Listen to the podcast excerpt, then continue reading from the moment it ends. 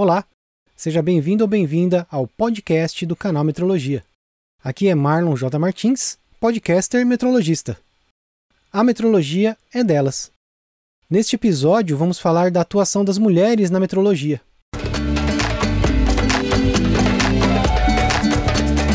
Canal Metrologia, seu podcast na medida certa.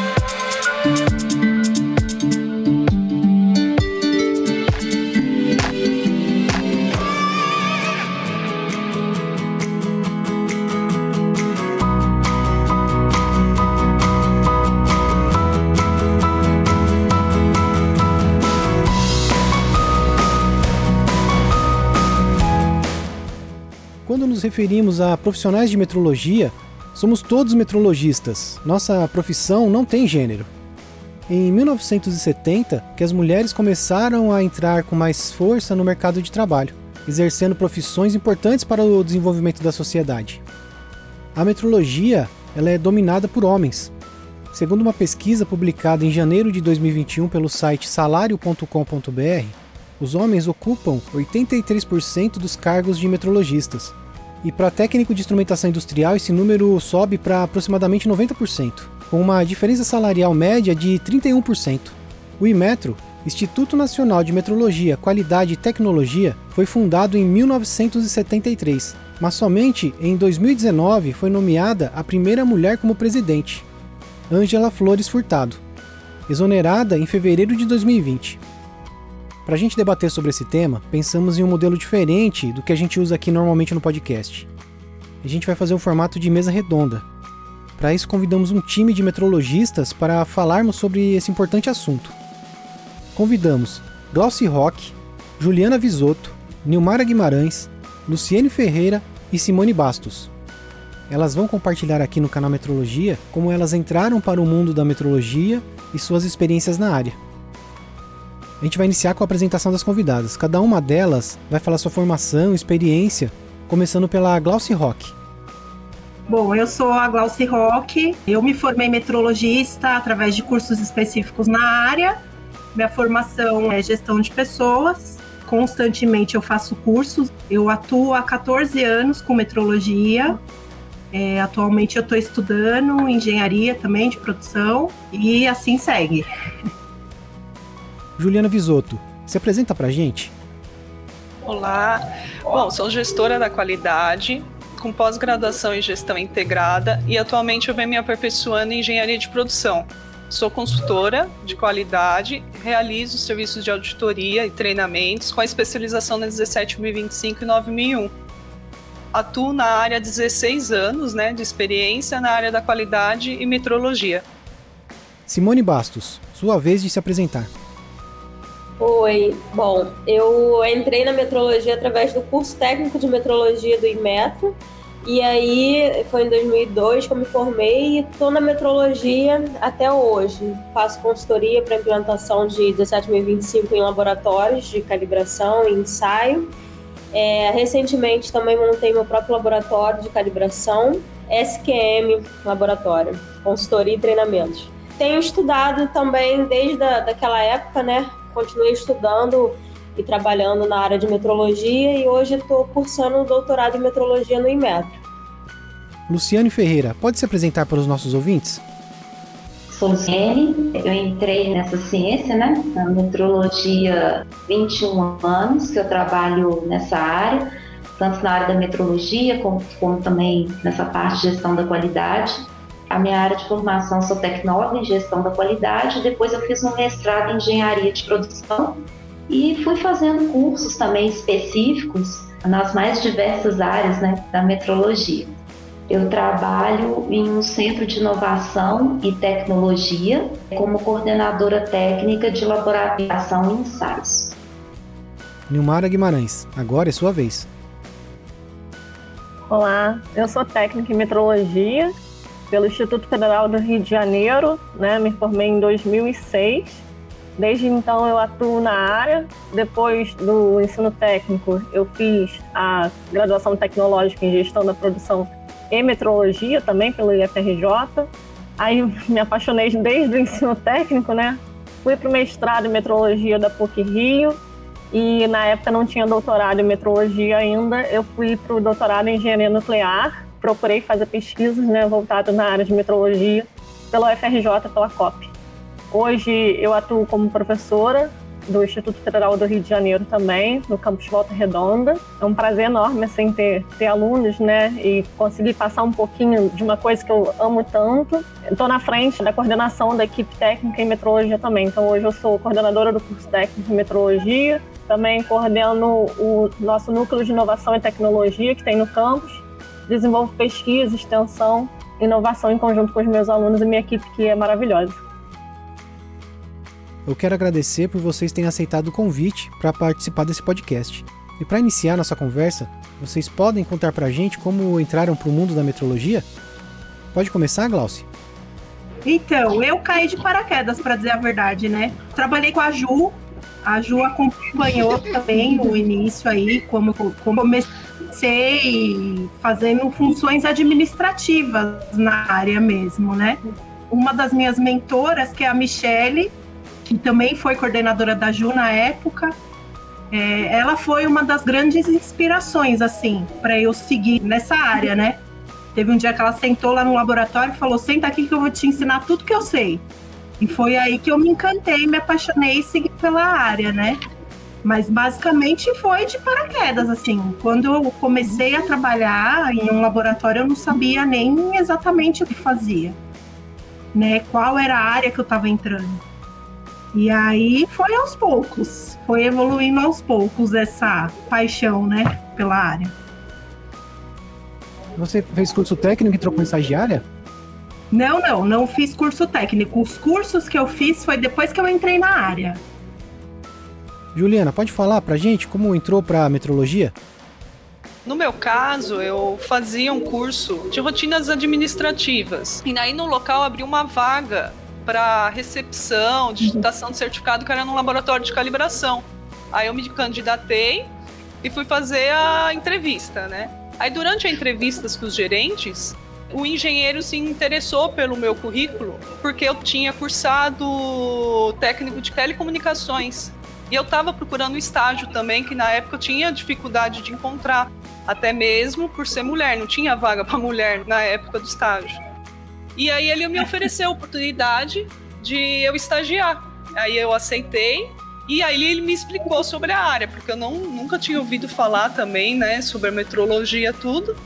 E assim eu comecei, sendo estagiária de calibração, realizando serviço de calibração de balança até de analítica até 300 quilos.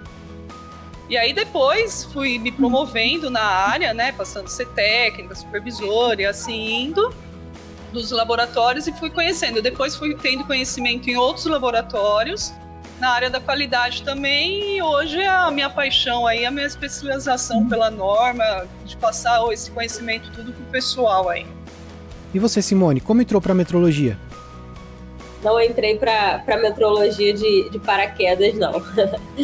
eu, o meu pai é metrologista de. Aí vem de família, aí,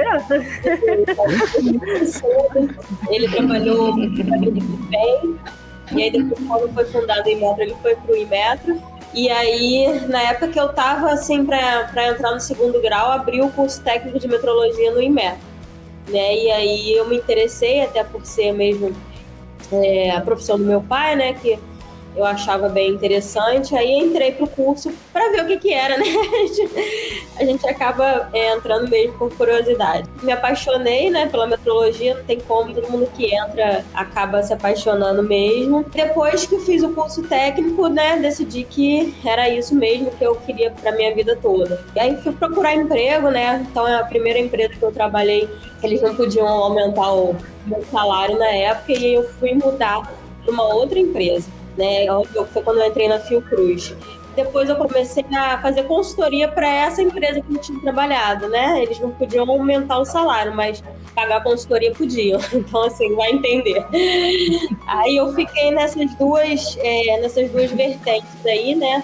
Na verdade, eu, eu, acabei não falando, mas eu ainda estou na Fiocruz. Eu passei no, no concurso, foi a primeira técnica em metrologia a passar no concurso da Fiocruz.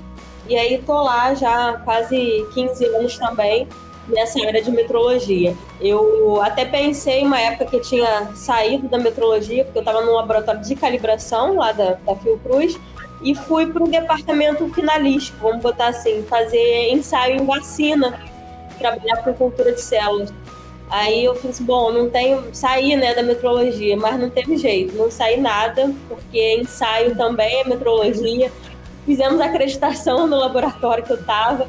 Aí depois o Inmetro lançou a diretoria de metrologia da vida e aí a parte de cultura de células que eu fazia lá, que a princípio não tinha nada a ver com metrologia, passou a fazer parte de metrologia. Eu achava que eu tinha saído da metrologia, mas não adianta, a metrologia puxa de novo e a metrologia ela entra em todas as áreas, perpassa em todas as áreas, né? Então é isso, e aí de, aos pouquinhos eu ajudo né, alguns laboratórios a, a montar esse sistema de gestão da qualidade e aí depois é, também sou avaliadora da CEGEC para laboratórios de calibração e aí, de tanto ajudar outros, né, a montarem os laboratórios, eu resolvi montar um para mim, com o apoio do meu pai, né, e hoje com o meu marido, ele que toca, né, eu faço só a parte de, de responsabilidade técnica.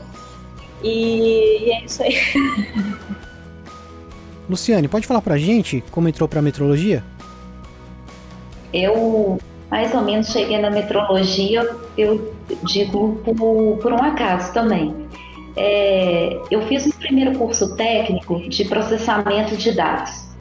E depois eu tinha vontade de expandir um pouco mais os meus conhecimentos para a área de conhecimento na área de eletrônica, mecânica, alguma coisa puxada para automação. Fiz um segundo curso técnico e quando é, eu estava para terminar, precisava então de fazer um estágio e conheci uma fundação de pesquisa, um centro tecnológico, onde lá eu fui fazer esse estágio e fazia pesquisa aplicada e também a prestação de serviços, né? vários é, laboratórios de calibração e ensaios. E eu tive então a oportunidade de entrar como estagiária em um desses laboratórios e por lá fiquei comecei a ler, estudar, fazer cursos específicos, né? Cálculo de incerteza. É, cheguei ainda, tinha um pouquinho do ISO Guia 25, lembram dele? é, e depois chegou a 17.025. Então eu fiz esses cursos, depois eu fui fazer a graduação, fiz uma pós, mestrado, mas não tive a oportunidade de fazer um curso técnico específico em metrologia. O meu conhecimento foi no dia a dia, os cursos e muitos estudos ali, né? Nos NITID Docs, né? Nos documentos orientativos. E em termos de laboratório, eu passei depois para a técnica, de laboratório. Tive a oportunidade de participar de todo o processo de acreditação desse laboratório de termometria, onde deu para aprender muitas coisas. Depois eu fui para, digamos, responsável substituto tanto da qualidade quanto da área técnica. Depois eu fui técnico desse laboratório e também da qualidade. E signatária, quando o laboratório acreditou, eu passei então a ser signatária desse laboratório. Depois eu comecei a mais para cargos na área de gestão, mas não técnica. Então, mesmo hoje eu sendo coordenadora técnica, o meu dia a dia, além de coordenar pessoas, né, uma equipe maravilhosa, também está nos laboratórios. Até hoje eu tenho que saber, né, ali as distribuições, eu sou signatária ainda, e, e é isso. Em resumo, é mais ou menos essa trajetória. Nilmara, conta como você entrou para metrologia. É, não, não foi muito de paraquedas, né? Mas foi, foi muita coisa de destino mesmo, porque eu estava estudando em conjunto com um grupo de amigos, eles estavam se dedicando para poder fazer o edital, né, um processo seletivo para o antigo Cefet Química, que é o atual IFRJ. Eles não me contaram para que eles estavam estudando. Eu sempre fui muito de gostar de ajudar, de estudar. Eu sempre falo que quando a gente ensina para alguém, a gente aprende muito mais do que quando a gente estuda sozinho, né?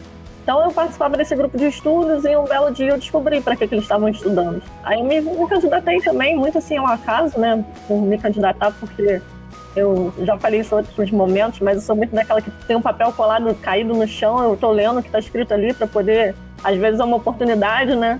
E aí nessa questão de ter uma oportunidade, eu me candidatei também lá para fazer o processo seletivo. Só que quando eu fui fazer a inscrição, eles perguntaram para qual curso técnico que eu queria me inscrever. E lá então tinha a parte de voltado para biologia, a parte do técnico em química, né? Tinha o técnico em metrologia. Eu não sabia o que era o técnico em metrologia, como a grande maioria das pessoas quando chegam na área. E aí eu perguntei para um funcionário do instituto que estava auxiliando a fazer as inscrições, que é, que é o Zander, e falei, Zander, qual dessas áreas aí tem a ver com matemática e física? Porque eu gosto da área de exatas. E ele falou, é metrologia, só que tem um problema, né? A metrologia é à noite. Falei, ai minha mãe vai me matar, porque não era perto da minha casa. Mas é esse que eu quero, se é para batalhar por alguma coisa que eu realmente vou gostar, então é isso que eu vou fazer. Eu não vou fazer algo que faça por fazer sem eu gostar. Então, vou me inscrever. Acabou que eu me inscrevi, passei muito bem colocado assim, entrei no curso técnico e aí fiz parte lá do curso técnico do IFRJ. E depois que eu me formei, eu falei que era isso que eu queria para minha vida. Quando eu era pequena, eu queria ser professora de matemática. Quando eu descobri a metrologia, eu falei que eu queria ser professora de metrologia. E hoje eu consegui, né? Então, assim, é, eu não tenho mais nada para pedir, porque o que eu sempre quis eu consegui. Mas sempre foi muito difícil, né? Então, fiz o técnico, fiz a graduação. Depois que eu fiz o técnico, eu consegui um estágio na BR Distribuidora. Eu fui a primeira estagiária da BR Distribuidora, como técnico de metrologia. Fiquei pouquíssimo tempo, porque quando eu estava fazendo estágio, apareceu uma vaga de emprego no, no Centro de Pesquisa da Petrobras. Chegaram a consultar alguns professores lá do Instituto, né? E o professor acabou me indicando. Eu acabei indo para a vaga como, é, como terceirizada para trabalhar dentro da Petrobras, só que no Centro de Pesquisa. Então, troquei de empresas várias vezes, porque a gente tinha essa dificuldade, né? Por ser terceirizada, a gente não tinha uma empresa fixa toda vez que trocava de empresa, tinha que trocar o contrato, a gente era mandado embora, e depois a gente era chamado de volta. Uma loucura de vida, assim, mas que a gente gostava do que fazia, então ficava lá. Antes mesmo de terminar o estágio na BR Distribuidora, eu passei por um processo cirúrgico. Eu acabei tirando a glândula da tireoide e precisei fazer uma terapia com, com radiação. Quando eu fui fazer o primeiro dia do tratamento, o médico bateu na minha perna e perguntou o que, que eu queria ser. Aí eu falei que eu não queria ser, que eu já era, enchi assim, meu peito para falar. Ele falou: O que, que você é? Eu sou técnico metrologia, enchi a boca. Ele falou: Você não quer trabalhar com a gente? Eu falei: Como assim? Pensei: Ele vai perguntar se amanhã vai chover. Aí ele falou: Você não trabalha com controle de qualidade, com medição? Eu falei: Isso. Eu fiquei: Gente, ele sabe. Ai, que maravilha. Ele só não quer trabalhar aqui. E aí, então, meu primeiro emprego de carteira assinada, de fato, foi numa clínica de radioterapia em Niterói, tudo muito longe aqui no Rio, mas uma loucura que fazia muito bem. Depois fiquei fixo só no, no né, mas como terceirizada. Ia trabalhar, acordava cedo, depois ia para a faculdade. Fiz a faculdade toda trabalhando. Então, eu me formei como tecnóloga em gestão da produção e metrologia. Continuei trabalhando. Fui para o mestrado, continuei trabalhando. Aí, no mestrado, eu tive a oportunidade de sair do emprego para ficar só dedicada aos estudos. Recebi uma, uma bolsa para poder ficar focada nos estudos. Depois, ali, começou a bater uma aflição, sabe? Porque eu já estava me formando no mestrado, mas eu não tinha nenhuma expectativa ainda de emprego para nível superior. Eu já estava no mestrado, porque eu nunca tinha atuado ainda como nível superior, só como técnica. Aí eu pedi para se tivesse alguma oportunidade como técnica, continuar sendo técnica. Aí abriu de novo vaga no Sempre, eu voltei para o Sempre, né? Falo que lá era minha casa e foi ótimo. Eu aprendi muito, cresci muito lá. E aí voltei para lá, quando voltei apareceu a oportunidade de fazer o doutorado saí de novo fazer o doutorado. Nesse tempo aí que eu ainda estava trabalhando, estudando tudo junto, apareceu uma, uma leva assim de concursos, né? Veio o concurso pro IPEM, veio o concurso pro Imetro, veio o concurso pro IFRJ. Era uma época que, graças a Deus, hoje não, não tinham que reclamar, né? Apareceram todos os concursos assim, batendo na porta, e eu me inscrevi para todos, porque é o que eu falei, né? Eu olho um papel na rua, tá no chão, eu tô olhando. E aí eu acabei passando por os três eu tive a, a oportunidade de poder escolher o que eu mais amava. Na época, quando eu escolhi, não era o que pagava melhor e nem era o que era mais perto da minha casa, mas era o que eu queria fazer para minha vida. Então, eu não me arrependo e hoje valeu muito a pena. Foi assim que eu entrei nesse mundo. Vocês contaram para os nossos ouvintes como entraram para a metrologia. Agora vocês podem falar quais são os atrativos que a metrologia oferece para as mulheres atuarem na área?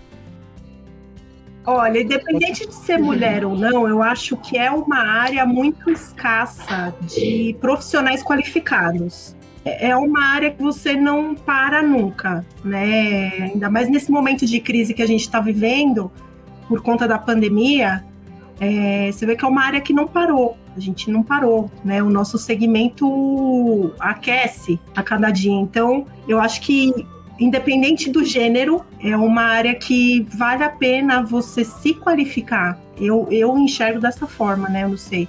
Mas eu acho que a Nilmara pode falar um pouquinho mais, né, a respeito dos atrativos da área. Então, é, sem dúvida, né? Primeiro, tem até uma pergunta aí que fizeram se hoje existem muitas vagas na área de metrologia. Existir, existe.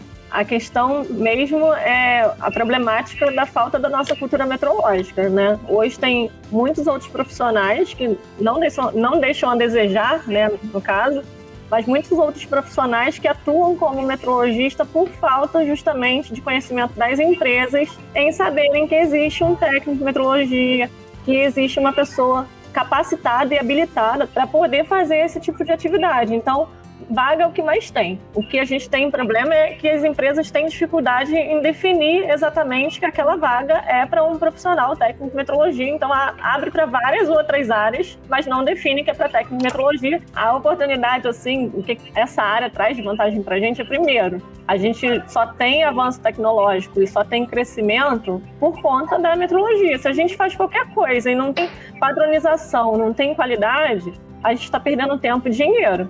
Então, é, é uma área que é demandada, é necessária nacionalmente, internacionalmente também, né? até mesmo para poder minimizar as barreiras técnicas, vários outros conceitos. Mas a vantagem que o técnico em metrologia tem, primeiro, um profissional extremamente necessário. Segundo, um diferencial de competência e qualificação muito grande. E terceiro, quando abrir oportunidade novamente para poder ter concurso, aqueles que gostam da área, que são dedicados, é o que vão estar lá na frente. Quarto é que a gente tem inúmeros laboratórios distribuídos pelo nosso país. Se a gente entrar lá na rede brasileira de calibração, a gente consegue acompanhar. Pela rede brasileira também de laboratórios de ensaio, a gente consegue acompanhar sem considerar a questão da qualidade também, que a gente também atua, que o técnico de metrologia atua, atua tanto com metrologia, normalização e qualidade. Então, se a gente falar de ISO 9001, qual é a empresa que não quer aí buscar sua excelência e buscar a certificação na ISO 9001? Qual é o laboratório que não quer implementar 17025? Então a gente tem muitas oportunidades que outras carreiras não possuem, que as pessoas acabam descobrindo no decorrer da vida, né? Que não é um problema também, não é nenhum tipo de preconceito. Tipo, as meninas comentaram aqui, né? Daqui do grupo, eu e a Simone somos técnicos. As outras meninas foram se desenvolvendo ao longo da carreira. Isso por quê, gente? Porque a gente tem poucos lugares também que formam técnicos em metrologia. Eu tenho certeza que se a Luciene, a Juliana e a Glaucia tivesse uma instituição do lado da casa delas que ofertasse um curso, eu tenho certeza que elas já teriam feito. Então é questão de oportunidade. E esses são os diferenciais, assim, no meu ponto de vista, para um técnico em metrologia. Nossa carreira é extremamente necessária. Então, assim, né, acho que eu falei demais. Se, se eu for deixar aqui para falar quais são os benefícios, eu vou falar o dia inteiro. É. para mim, é o mais importante, né? Eu, eu amo isso. Então. eu também vejo, Nilmara, nesse contexto, eu fiquei refletindo e pensei em cinco grandes pontos. O primeiro é, pelo menos para mim, é um ambiente. Trabalhar na metrologia significa trabalhar num ambiente privilegiado, principalmente no nosso país. Né, pesquisa e desenvolvimento. Então, o primeiro ponto, ambiente privilegiado, mesmo com todos os desafios. Do ponto de vista de área de atuação, a gente tem uma grande ramificação aí, ainda muito a ser explorada na área da educação, como da Nimara, é, avaliações, seja para credenciamentos, acreditações, laboratórios, temos também consultorias, pesquisa e desenvolvimento. Do ponto de vista de pesquisa e tecnologia, as medições são cada vez mais necessárias ali para os detalhes, né? Para você sair à frente, digamos, do seu concorrente. Então, nesse aspecto também e o contato né, com as mais diversas áreas. Eu me lembro ainda quando eu era técnica e uma das coisas que eu fazia era inspeção termográfica. E era muito bacana, eu fazia inspeção desde painéis elétricos até na obturação de um canal E ali você tinha contato com dentistas, médicos, enfim. Essa sede de conhecimento e de se aprofundar ela também, ao contrário do que muitos né, no passado diziam, ela tem uma visão sistêmica. Ela tem uma visão sistêmica porque ela consegue interligar tudo isso e mapear muito bem o processo. Então, se fala em atrativos, né, meninas, venham mais, mais mulheres na ciência, né, nessa ciência na metrologia, você terá um ambiente é, muito atrativo, diversas áreas de atuação, questão de proporcionar conhecimento em várias áreas, pesquisa e desenvolvimento e o conhecimento contínuo. Para mim, são esses cinco grandes pontos em termos de atrativo. E como a Nilmara disse, eu sou suspeita para falar, porque sou também uma apaixonada por essa ciência.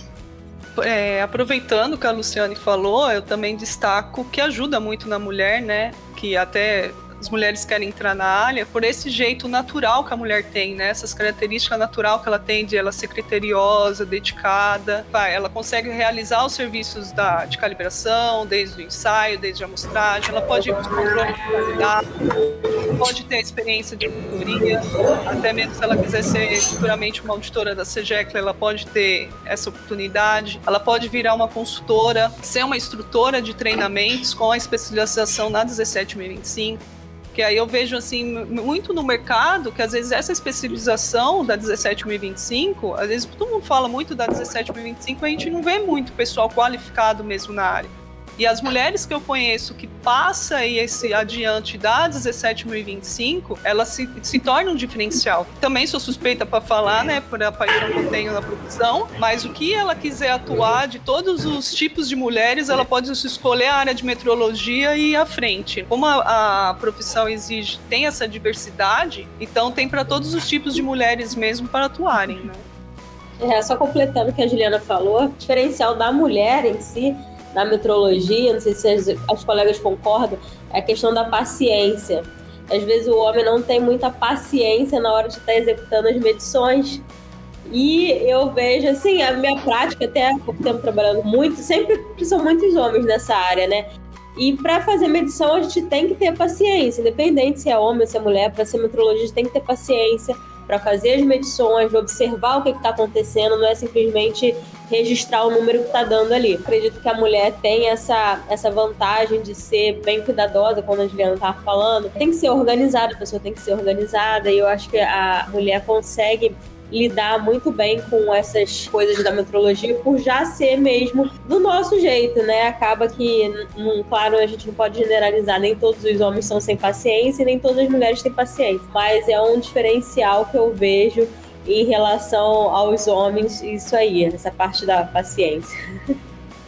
Mas o que eu destaco mesmo que é uma área que ela dá muitas oportunidades, né? Até mesmo é, eu vou destacar que eu tive uma oportunidade, foi assim, foi uma avaliação que eu estava na CGEC e o auditor me chamou para fazer um curso dentro do Imetro. E aí eu fiquei uma semana, né, dentro do Imetro, e eu tive esse privilégio de conhecer os laboratórios do, internos do, do Imetro. E eu vejo que quem é da área tem muito esse sonho também de conhecer o Imetro, ter essas oportunidades. Então, assim, é você atuando ali e você fazendo, sempre crescendo no conhecimento, você vai criando essas oportunidades para você também, né? Então, desde a área ali do pessoal que você está trabalhando e desde você atuar para o seu cliente ali, atendendo ele, né? Então, eu vejo que o, o legal é isso mesmo da área sendo atrativos né, nesse sentido. Vocês falaram dos atrativos. E agora, podem falar quais os desafios que as mulheres enfrentam na metrologia?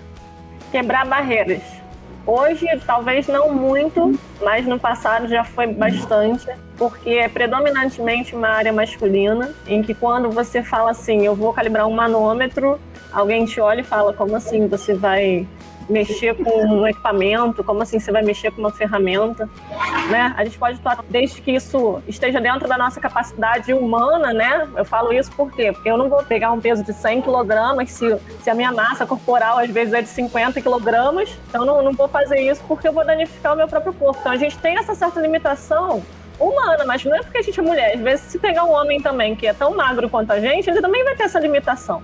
Então, não é pela questão do gênero, e sim pela questão física. Mas quebrar as barreiras e os paradigmas realmente é uma coisa que é bem complicada. Passei muito assim por questão de ter esse tipo de preconceito. Ah, tem certeza que eu vou te contratar? Você é uma menina, você é uma mulher.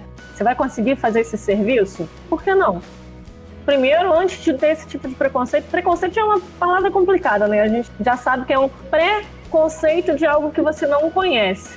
Então, antes de ter esse preconceito, eu acho que a gente tem que dar mais oportunidades e mais chances, porque às vezes a gente pode se surpreender muito com o que a gente encontra.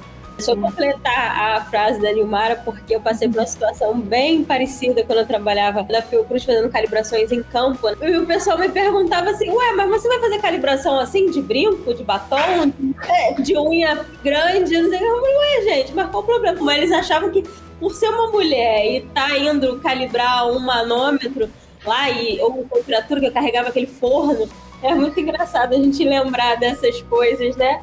Não tem diferença nenhuma, mas as pessoas realmente têm esse biotipo, né? Acham que pode ser uma menina muito menina. É, é, o, é estereótipo, né? É. As pessoas criam esse estereótipo de que a mulher tem que ser um pouco mais masculina para trabalhar nesse universo né, de máquinas e ferramentas. Então. É, exatamente. Mas esses são os desafios, realmente. As pessoas olham pra é. gente e falam: Você que vai fazer isso? É, como que eu fazia até balança de 300 quilos, fazia né, essa parte de pressão, mas principalmente quando eu ia fazer balança. Então, quando eu pegava os pesos, eu falei, nossa, você tá pegando. E lógico, o batomzinho na boca com, com brinco que não podia esquecer, né? Eu falei, não, tudo bem. E pra mim era normal, natural. Estava ali fazendo serviço. Então tinha isso. Mas eu vejo também, assim, que muito dos desafios que eu vejo, assim, da área é a gente comprovar, mesmo, como o Marlon disse, que a as mulheres têm as suas qualificações até maior de tudo, mas mesmo a gente tendo a, na igualdade a mesma qualificação como homem, a gente tem que provar o conhecimento. A Sim. gente sempre tem que estar ali, que eu vejo que o maior desafio que a gente enfrenta sendo mulher, que a gente gostaria dessa igualdade, né? Da área, assim, que a gente não precisa comprovar. Então, se, pô, se for um homem ali, não, não tá tudo bem. Agora, se é uma mulher, a gente tem que comprovar e provar que a gente está fazendo certo. Não é só comprovar. Até a gente tem que estar ali e falar assim, oh, não, estou fazendo certo, entendeu? Então é isso que, que eu vejo assim sendo o maior desafio mesmo da área sendo mulher. Também concordo na parte, uhum. né, de abrir vagas para as mulheres na parte técnica, porque o número de mulheres na parte que eu vejo também na área que a gente atua, às vezes está muito também na, na gestão da qualidade, às vezes em laboratório de calibração, você vê às vezes o pessoal na área comercial, né, nessas funções administrativas. E eu acho que tem que abrir essa oportunidade da mulher começar é, tá ali na parte técnica. Então eu acredito que aí frente, eu... né? isso, isso mesmo, porque eu vejo muito na nossa área né, nessa parte. Agora ali executando, principalmente em partes de calibração, porque a partes de ensaio por exemplo, biologia, química, né? Vou dar um exemplo nessas áreas, a gente, a gente vê muitas mulheres. Mas na parte ali da mecânica, elétrica, a mulher é a minoria. Recentemente teve um caso, e existe muito, né? Por trabalhar em instituição de ensino, nossos alunos eles realizam estágio. E aí eu não atuo só no técnico em metrologia aqui, eu atuo no técnico em eletrotécnica também técnico em automação industrial. É, alguns anos atrás teve uma vaga de estágio que abriram para uma grande empresa na região, em que no processo seletivo estava caracterizado que somente meninos poderiam concorrer, não poderiam meninas.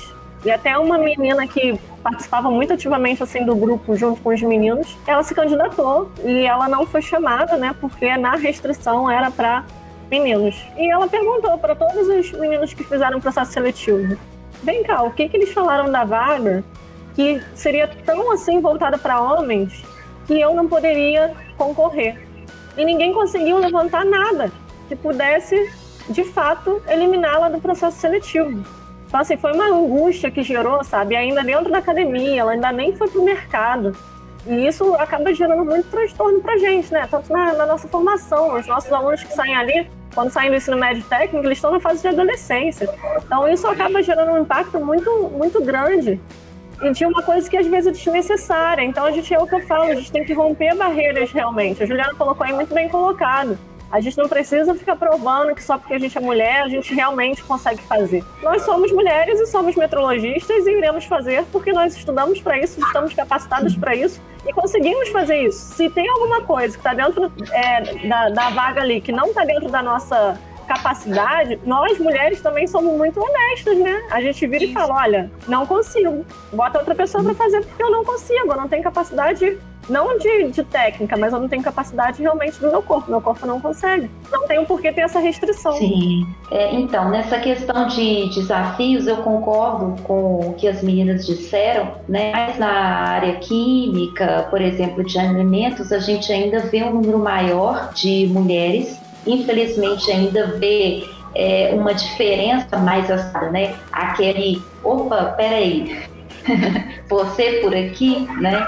Então, isso cansa, né? Porque a gente tem outros desafios nas áreas, né? Coisas técnicas que a gente gostaria de viver Hoje a gente tem aí metrologia 4.0, a gente tem tanto desafio de colocar toda aquela base que a gente aprendeu, todos os métodos e integrar e desenvolver. Olha o que, que a gente viveu, gente, agora com as vacinas. A gente viu uma prova de aplicação de boas práticas, de experimentos, né, de normas, de procedimentos terem que ser seguidos e num curto espaço de tempo. Então, que a gente vai estudar os desafios de integrar as tecnologias, uma, uma inteligência artificial com método e coisas do tipo.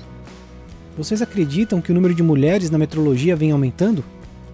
Eu acredito sim que o número de mulheres na metrologia vem crescendo. Onde eu trabalho, por exemplo, é, existem vários laboratórios que o número de mulheres é grande, é bem considerável. Mas eu estava lendo outro dia um artigo publicado no Instituto de Pesquisa em Ciência, Tecnologia e Sociedade do IPEA. É um artigo de 2020 que diz que 54% dos estudantes de doutorado do Brasil são mulheres e que esse é um, um número, né, um índice comparado a países desenvolvidos, como por exemplo os Estados Unidos, e mais que esse número, para se atingir esse número de 54%, representou um aumento em torno de 10% das últimas duas décadas. Agora, eu achei interessante porque nesse artigo também apresentava né, um detalhamento, uma estratificação, onde a parte de ciências da vida e saúde, né? Essa área de conhecimento, ok, as mulheres superam 60%. Agora, já na área de conhecimento de ciências da computação, matemática, esse percentual é menor que 25% e mais. Dizia também que mulheres cientistas presentes, por exemplo, na Academia Brasileira de Ciências é apenas em torno de 14%. Então a gente pensa, mas por que isso? Por que esses percentuais? Nós produzimos menos? Aí é que está. Não. É, estudos mostram que entre 2008 e 2012, por exemplo, 70% das publicações é, científicas são pertencentes às mulheres, foram feitas pelas mulheres. Então, assim, diante de todas essas diferenças, a gente reflete um pouco e pensa assim: o que, que poderia ser feito, né? Talvez campanhas educativas, por exemplo, né? incentivar a nova geração, né? as novas meninas, digamos assim, a se tornarem cientistas, por exemplo. Eu li também um post da revista Galileu, né? Li um post no Instagram aonde dizia que desde 2015 a ONU estabeleceu o dia 11 de fevereiro como o Dia Internacional de Mulheres e Meninas na Ciência. E com qual objetivo? De celebrar todos os feitos, né, por tantas mulheres que já contribuíram, mas principalmente também para encorajar as novas gerações a essa carreira científica. Então, eu torço para que esse aumento de nós mulheres na metrologia, na ciência, seja cada vez maior, né? Seja uma curva exponencial. Podem contar pra gente se vocês já passaram por alguma situação embaraçosa ou de discriminação? Sim, já passei. é, vou pegar, vou contar uma, né, um caso. Tem muitos que a gente passa, mas esse caso assim é que ficou meio que marcado. Quando eu era técnica, fui fazer calibração no presídio militar. E nesse presídio militar, os presos, eles são soltos, que eles fazem o serviço, eles trabalham lá. Em um certo horário, eles vão para a cela. Todo o serviço que eu fui executar, eu era acompanhado por um policial. Só que aí, no, no momento que eu estava fazendo a calibração da balança, esse policial ele foi chamado rápido numa sala. Foi nesse momento que veio um preso para cima de mim. Foi ele sair, foi muito rápido. Eu fui colocar o peso de 20 quilos na balança, quando eu olhei para trás, o preso já estava ali. E aí a sorte que foi muito rápido, né? A sorte que os policiais chegaram e tiraram o preso dali e levaram, né? Mas foi uma situação assim bem constrangedora, né? No dia que na época eu fiquei assustada, tudo, mas hoje fica aí para a história, né? Numa coisa que, que eu passei. Caramba. Mas não chegou a te machucar nada, ele só, ele não, só veio não. pra cima de você. É, só veio pra cima e sorte que os policiais já chegaram e já tiraram ele dali. Então foi, eu acho que de, né, de todos, eu acho que esse é o que mais marcou. Caramba. Nilmara? O corpo docente, a grande maioria, de quando eu fiz o curso técnico também, quando eu fui aluna, a grande maioria eram de homens, né?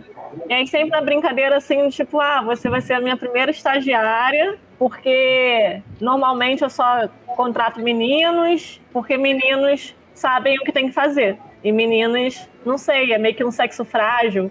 Presta atenção, porque você vai ser a primeira e pode ser que seja a primeira de muitos. Então, tipo assim, não, não foi muito um problema, mas foi um peso, né, que eu carreguei ali, que tipo, ai meu Deus, agora ferrou. A primeira. Se eu, fizer besteira aqui, ninguém mais vem, não vem mais nenhuma menina. Então, essa responsabilidade, assim, né, de, de vir primeiro, e primeiro em, em- em várias coisas, mas não porque, tipo, ah, Nilmar é sinistrinha. Não, é porque realmente foram as oportunidades, né? Gerou, assim, esse peso. Eu acho que por isso hoje, eu, de repente, hoje eu sou muito responsável, assim, muito luto pela causa por conta desse peso que eu recebi lá atrás, né? A questão mais mesmo é- é- era deslocamento, horário. Então, fora disso, assim, nas empresas tudo mais, poxa, trabalhava com uma botina enorme. Os uniformes não tinham uniforme pra mim, gente. Eu ficava que nem um palhaço, sei lá, um negócio assim no gozo, sabe? Porque eu trabalhava em chão de fábrica mesmo, no laboratório, mas minha roupa era aquelas roupas largas, as roupas não cabiam em mim. O pé não dava em mim. Era um balão, assim, a minha roupa era um balão. Então eu ficava bem feia, mas tipo, não era um problema. É porque realmente os uniformes foram feitos para homens. Então quando eu entrei no uniforme, o uniforme não ficava legal em mim. É a questão de tipo horário de estudo, ônibus, a rotina de ter que se transportar para locais muito distantes, num horário muito estranho. Eu passei por muitas situações por conta disso, né? Tipo, da rotina em si, mas se eu fosse atuar em qualquer outra área, eu teria passado do mesmo jeito. E não por ser técnico de metrologia. Na questão de técnico de metrologia mesmo, era só por conta disso. Tipo, olha, eu tô te dando a chance, mas você é menina, então saiba reconhecer essa chance e faça bem para poder eu não me arrepender. Meio que foi esse peso, assim, essa responsabilidade que eu recebi. Obrigada aí por me representar bem, né? Porque depois disso. Deu certo, né? Que deu certo. É, então. Deu certo.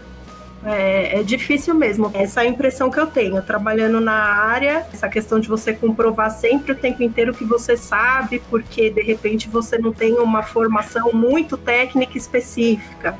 Eu já passei por situações de auditor que não me deixava falar, tentando contestar, tentando argumentar, e o cara não queria nem ouvir. Não deixar eu concluir, não deixar eu argumentar perante uma não conformidade. E ainda no final o cara veio me perguntar quantas tatuagens você tem, É porque a sua tatuagem impacta na incerteza do- da calibração, entendeu?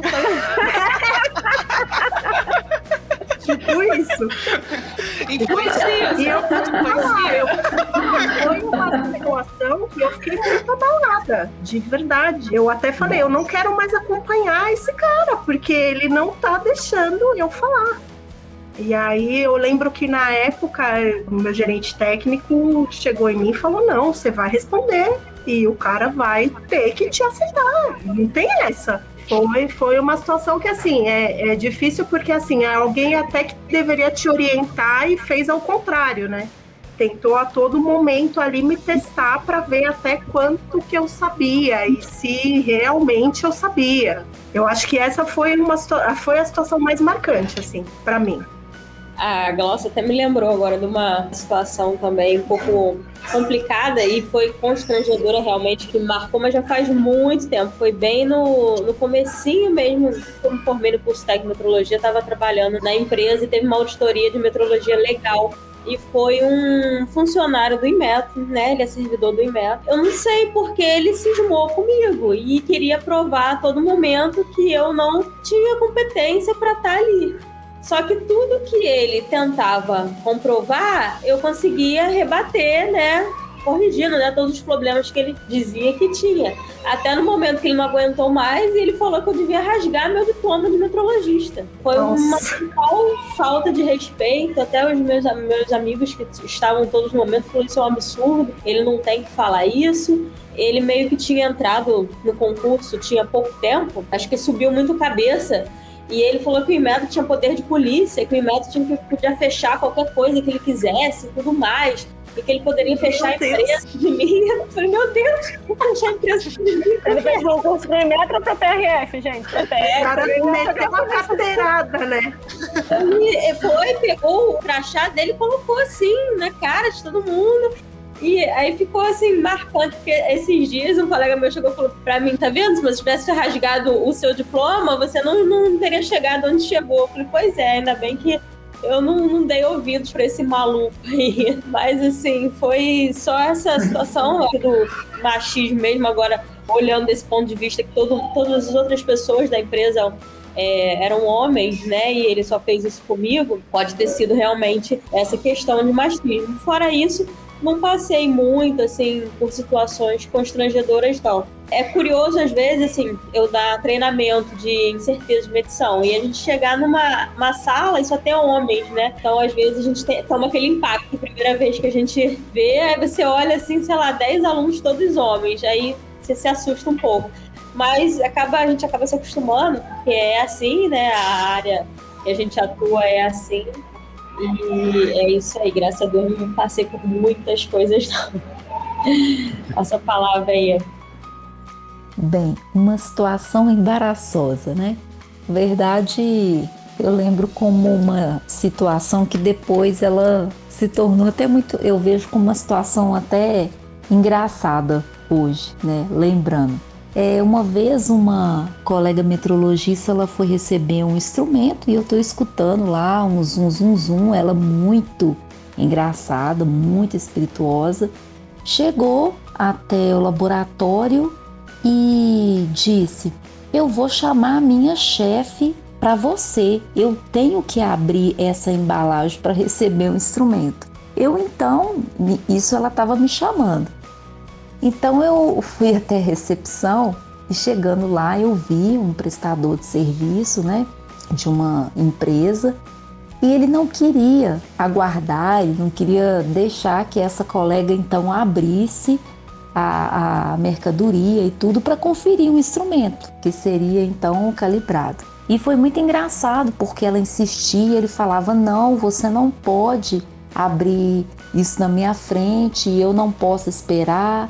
Eu cheguei até lá e enquanto eu conversava, debatia com a pessoa, ela falou: Não, eu vou abrir sim. Se você não pode ver, então você vira para lá, porque eu vou abrir.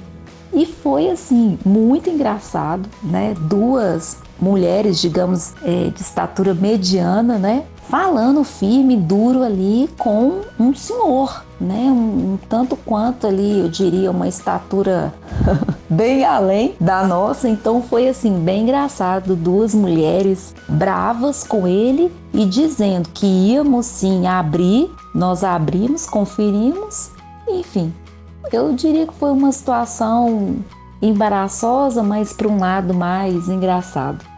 Não, e, lutando pelo instrumento, né? Tá vendo? A gente luta por cada coisa, né? Pois é. Por fora na metrologia, a, a. Exatamente, não, eu vou abrir. É, isso. É, o- Tudo para se cumprir um requisito, né, Nilmara? Se fosse homem, sabe o que eu ia falar? Não quer deixar abrir? Então tá, vamos lá fora.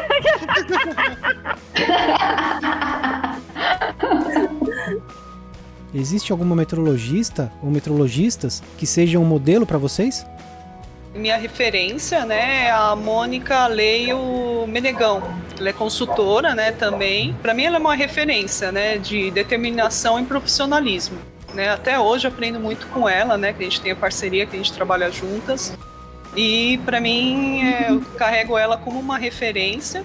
De auditoras da CGE eu coloco que seria Alessandra Baroni e Camila Beijos, que também para mim é um exemplo de profissional, a forma e como pessoas também são sensacionais e as formas que elas conduzem a auditoria.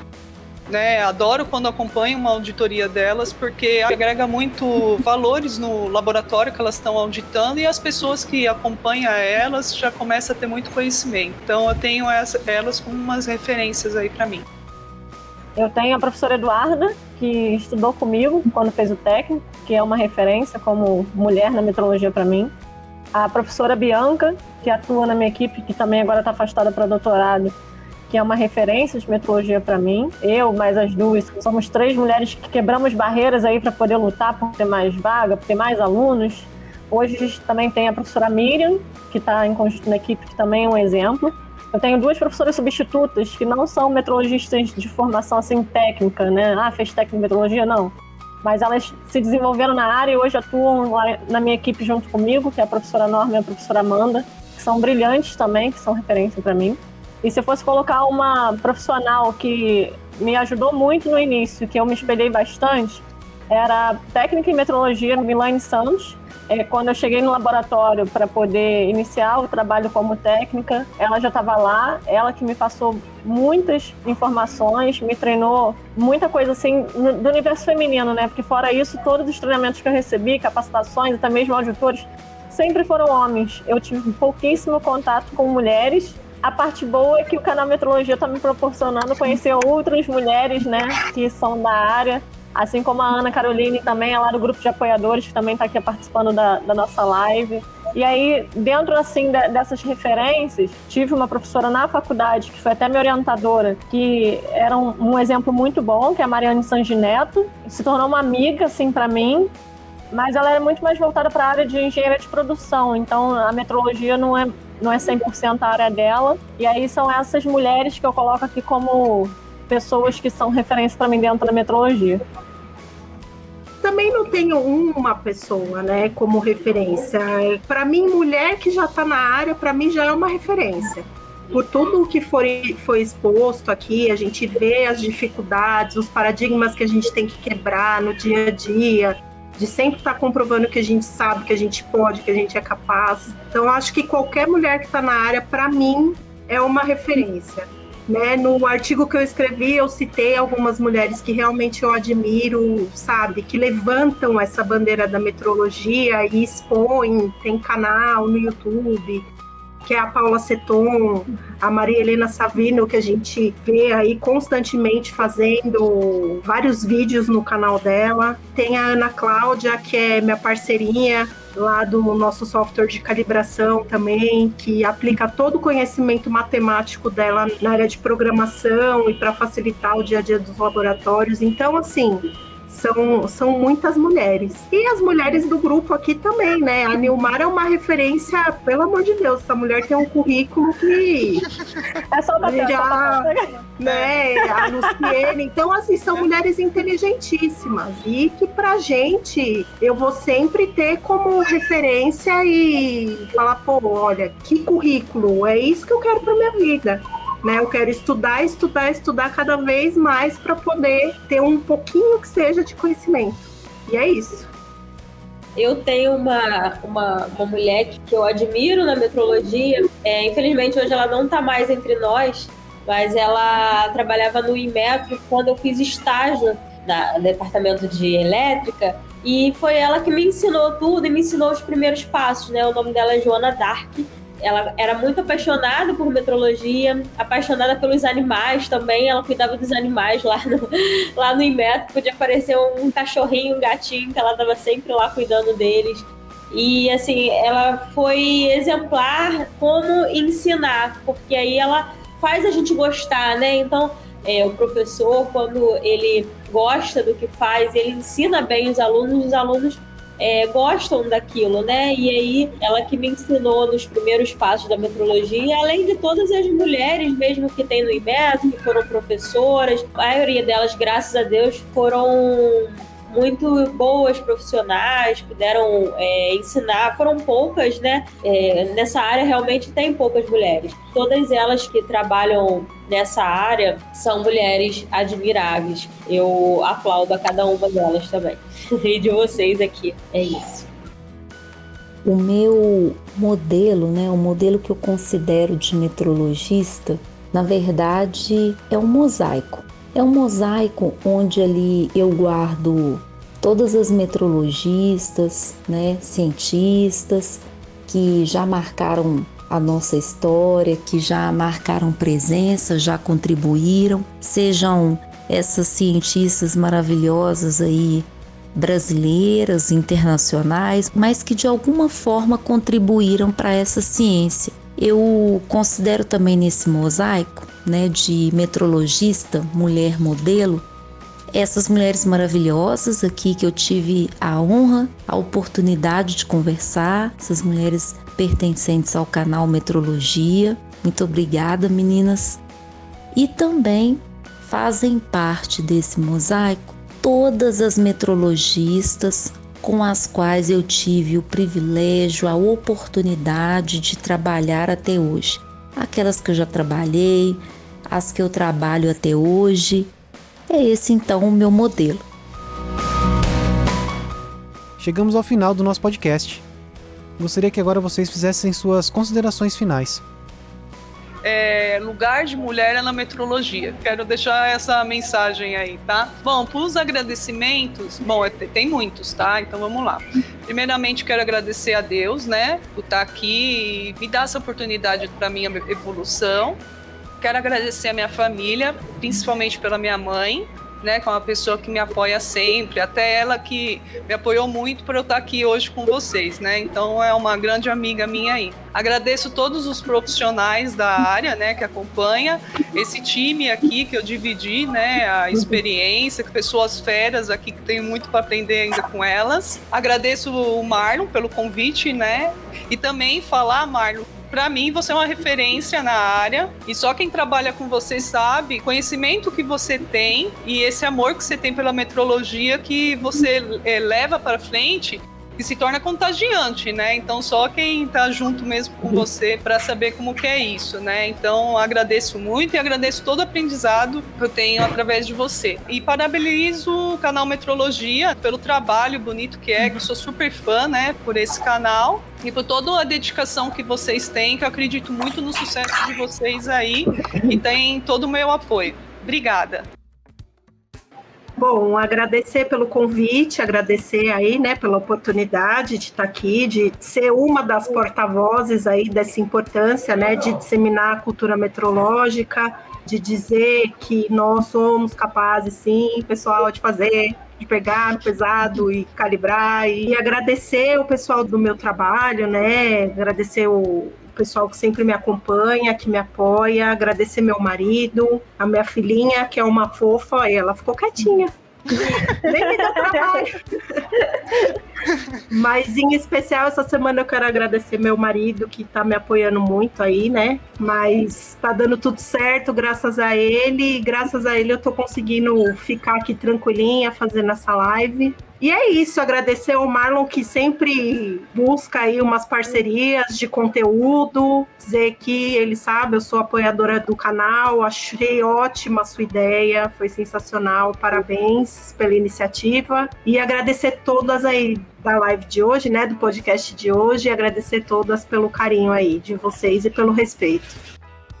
acho que fica meio repetitivo, a Glaucia acabou de falar, mas agradecer a iniciativa realmente do canal, o convite tanto seu, Marlon. Agradecer também o Cris Ivano que está aí nos bastidores, né, dando suporte pra gente. O canal Metrologia está trazendo uma revolução e toda vez que vocês fazem um movimento, é um movimento que é muito benéfico para nossa classe e agora então essa causa que é muito pouco falada, muito pouco tratada, né? A gente está aí novamente rompendo barreiras. Agradecer por todas essas mulheres são grandes mulheres que estão aqui participando hoje com a gente do podcast. Agradecer o pessoal também que está aí de casa escutando a gente. Teve paciência para ouvir até o final e acompanhar até o final. Mandar um abraço enorme para minha mãe e para minha irmã, que elas ficam tietando e acompanham de longe, sabe? Minha mãe mal conseguia ter acesso à tecnologia e hoje tudo que ela pode participar, ela participa. Às vezes ela até comenta aqui, é maravilhoso. A Ana Carolina já coloquei aí, Eduardo já coloquei também. Elas se surpreenderam porque eu lembrei delas, mas para mim é o que eu falei, né? São poucas poucas as mulheres que a gente tem, então a gente precisa realmente valorizar aquilo que a gente tem e todas as histórias que a gente foi construindo. Esse aqui é um momento único na minha vida,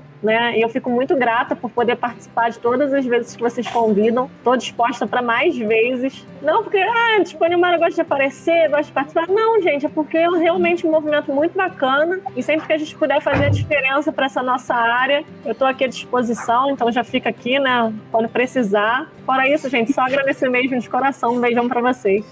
É, mais uma vez é o canal Metrologia, né, por essa oportunidade, por estar sempre desenvolvendo esses eventos na área, que realmente são eventos muito bacanas, muito legais. Né, continuem fazendo isso.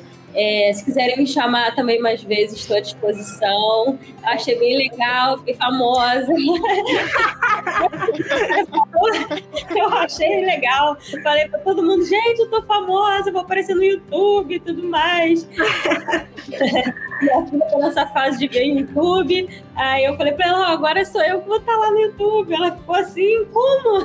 como eu também quero e tudo mais. Então, assim, mandar um beijo aí pra toda a minha família que tá me assistindo aí, minhas primas, meu marido. Agradecer também, é, meu pai tem, que me incentivou muito nessa área.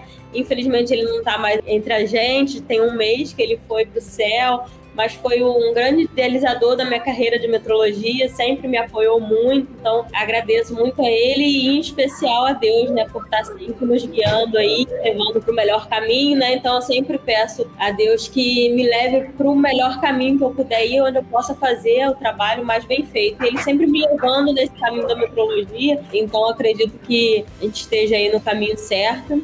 E agradeço a todos vocês aí que participaram, todas as meninas aí, o Marlon e o Preto Vando aí. Um abraço aí. Tchau. Eu agradeço a Deus por mais essa oportunidade, a toda a minha família. Agradeço a vocês, meninas, mulheres maravilhosas, é, ao canal Metrologia por mais essa oportunidade. Muito obrigada. E também quero agradecer a todas as pessoas, a todas as mulheres com as quais eu já trabalhei, com as quais eu trabalho, aquelas que também de alguma forma já contribuíram ou contribuem para o dia a dia, né? A construção, o desenvolvimento da ciência, da metrologia. Um abraço, gente, muito obrigada. Este foi mais um episódio do podcast Canal Metrologia. Nossos parabéns a todas vocês pela paixão que têm pela ciência das medições e pela trajetória e história que estão escrevendo na metrologia. Quero agradecer a cada uma de vocês que participaram desse episódio do canal Metrologia. Foi muito especial pra gente. Agradeço a Glaucy Rock, foi a primeira que contei sobre a ideia de falar sobre o tema. Ela me deu apoio e de quebra ainda seu artigo me ajudou bastante com a elaboração da pauta. Lembrando que ela gravou de casa com Covid. Seu marido e sua filha deram todo o suporte durante a gravação. Muito obrigado. Simone, nossos sentimentos pelo seu pai, como você nos contou, um apoiador da sua carreira como metrologista. Obrigado pelo seu apoio e por compartilhar conosco suas experiências. Juliana, obrigado por fazer parte desse episódio e compartilhar suas histórias aqui. Também admiro você como profissional. Obrigado também por toda a ajuda no dia a dia do trabalho. Luciene esfregou a realidade na nossa cara. Obrigado por ser essa pessoa preparada que trouxe vários números falando da realidade da ciência e da metrologia. Enriqueceu demais esse podcast. Nilmara, agradecemos também pela sua parceria, sempre disposta a falar de metrologia aqui no canal. Obrigado por mais essa participação. Agradeço também ao meu companheiro de canal, Cris Evandro Fernandes, por toda a ajuda para que este episódio fosse ao ar, na elaboração da arte, ajuda nos bastidores da gravação ao vivo e por abraçar a ideia do tema. Vimos aqui que todas as convidadas são altamente competentes e levam a metrologia muito a sério. Temos um aumento de mulheres atuando na área, mas as estatísticas nos mostram que precisamos melhorar bastante. Não deixe de continuar a investir na sua educação para voar cada vez mais alto. E não se esqueçam que o metrologista ou a metrologista todos merecem respeito. Para mais conteúdo de metrologia, acesse canalmetrologia.com.br. Além do podcast, postamos artigos e vídeos. Aproveitando, quero agradecer também aos nossos apoiadores que nos ajudam a manter o canal Metrologia no ar. Se você curte o canal Metrologia, considere se tornar um apoiador. Não perca tempo. Entre no site, clica em apoiar e torne-se também um apoiador do canal Metrologia. Lembrando que temos duas novidades. Uma delas é a loja do canal Metrologia. Lá você encontra camisetas e canecas com estampas metrológicas exclusivas. Nossa outra novidade é a plataforma de cursos online. Faz uma visita para a gente lá no site e aproveita para conhecer estas novidades. Existem outras formas de contribuir com o canal Metrologia. Inscreva-se em nosso canal no YouTube, deixe sua avaliação para este podcast no iTunes Segue a gente lá no Spotify, mesmo que você não ouça a gente por lá. Toda contribuição, seja ela paga ou não, é muito bem-vinda. Obrigado pela companhia e até o próximo episódio.